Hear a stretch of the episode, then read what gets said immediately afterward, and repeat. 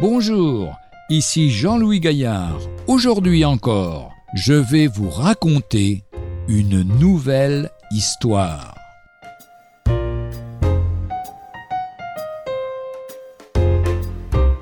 C'est la planche qui compte. Voici une réflexion frappante faite par l'un des successeurs de Georges Muller dans la direction des orphelinats de Bristol à propos de petite foi et de grande foi.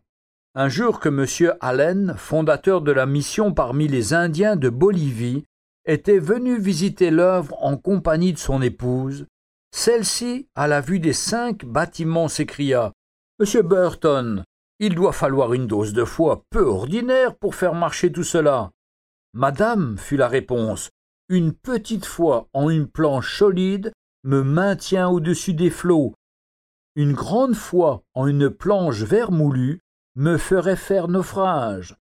Cette petite planche solide, c'est cette fondation en Jésus-Christ. Première épître de Paul aux Corinthiens, chapitre 2, versets 2 et 5 car je n'ai pas eu la pensée de savoir parmi vous autre chose que Jésus-Christ et Jésus-Christ crucifié, afin que votre foi soit fondée non sur la sagesse des hommes, mais sur la puissance de Dieu. Et cette fondation, c'est la mort et la résurrection du Seigneur.